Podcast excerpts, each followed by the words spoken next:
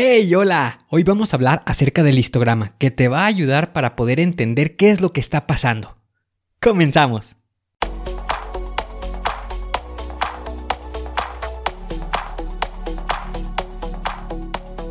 Bienvenido a Planea y Organiza. Para sobresalir en el trabajo es necesario contar con las estrategias para poder crear planes y organizarte de la mejor manera. Con esto se reducirán los problemas como el estrés y la incertidumbre. Para que tenga resultado, lo más importante es aplicar las herramientas. En Planea y Organiza hablamos de las estrategias que se utilizan en las mejores industrias, para que así tú puedas saber qué hacer, cómo proceder y encontrar un porqué. Por último, te ayudamos dándote los pasos a seguir en cada estrategia para que los apliques en tu oficina y así puedas llegar a la meta crecer de manera profesional y personal.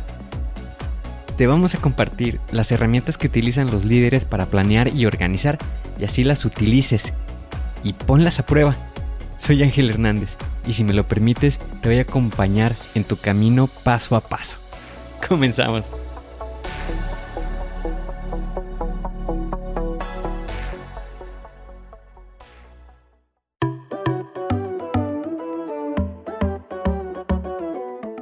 Hay ocasiones en que quisiéramos comprender qué es lo que está pasando con un proceso o que quiere entender qué es lo que está pasando con un producto.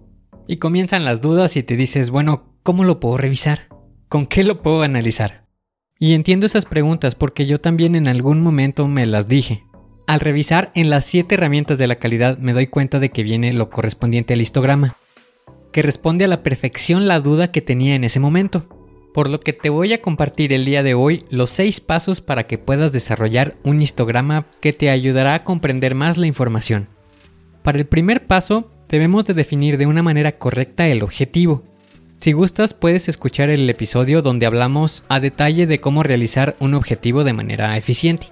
Imaginemos la siguiente situación, que quiero conocer el grupo de edades de los clientes que me compran un producto y lo voy a estar revisando durante un periodo de tiempo de un mes. Ese sería el objetivo que yo estuviera buscando.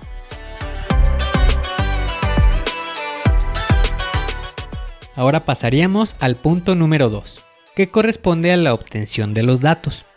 Aquí me puedo apoyar de una encuesta o de una hoja de registro. Voy anotando la edad de los clientes que me hayan comprado durante un periodo de un mes. Una vez que ya tengo toda la información, digamos que fueron 30 clientes, uno por cada día del mes. El paso número 3 es ordenar estos datos. Los voy identificando de la edad menor hasta la edad mayor que se tuvieron en los registros. En este ejemplo, la edad menor corresponde a 20 años y la edad mayor de 64 años. El paso número 4 es definir el rango para agrupar las edades. Lo más común es que sea de entre 5 o 10 grupos el rango que voy a seleccionar va a ser de 5 grupos. Y para el ejemplo lo pondría de esta manera. Para el primer grupo de una edad de los 20 a los 28 años. Para el segundo grupo de los 29 a los 37. Para el tercer grupo de los 38 a los 46 años. Para el cuarto grupo de los 47 a los 55 años. Y para el último grupo de los 56 a los 64 años. De esta manera ya tengo definidos los grupos. Para el paso número 5, ahora corresponde a cuantificar. Esto quiere decir identificar cuáles son las edades que entran en cada grupo. Para el primer grupo serían de 5 personas, el segundo grupo fueron 10 personas, en el tercer grupo de 8 personas, en el cuarto grupo de 5 personas y en el quinto de 2 personas. Una vez que la información ya está clasificada, pasaríamos al siguiente punto, el paso número 6 que corresponde a graficar la información. Para esto vamos a utilizar el eje de las X y el eje de las Y, en la cual en la línea horizontal vamos a colocar las edades. Y para la línea vertical vamos a colocar la cantidad de personas que se identificaron en cada uno de los grupos. Una vez que ya tenemos toda esta información, viene la parte más interesante, la de realizar el análisis a estos datos. Como resultado en este ejemplo, estamos detectando que el rango con mayor afluencia es de la edad de 29 a 37 años. Por lo que esto nos da una información muy valiosa, que podemos utilizar por ejemplo en campañas de publicidad que vaya dirigido a este rango de edades.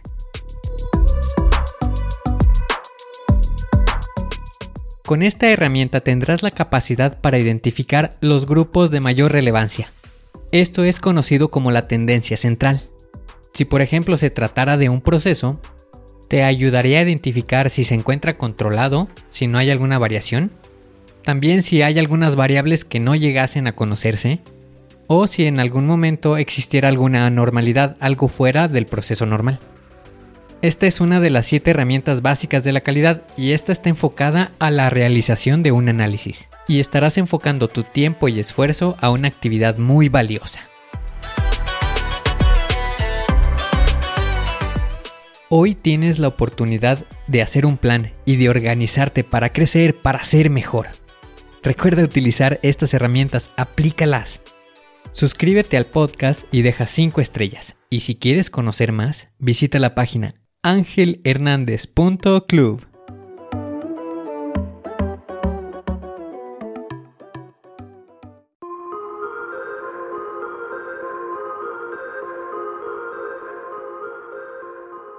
¿Y ahora qué sigue? ¿Cuál es el siguiente paso que tienes que dar? Lo más importante es iniciar hoy, paso a paso. Pero empieza para estar más cerca de alcanzar tu meta. Las herramientas de las que hemos hablado ya las conoces, pero el problema es que no las utilizamos. No las pierdas en el olvido. Continúa utilizándolas y así continuarás mejorando. Sé mejor que ayer. Te espero en el siguiente episodio para continuar creciendo. Te espero aquí, en Planea y Organiza. Pero recuerda, la fuerza está en ti. Respira fuerte, concéntrate y haz que suceda.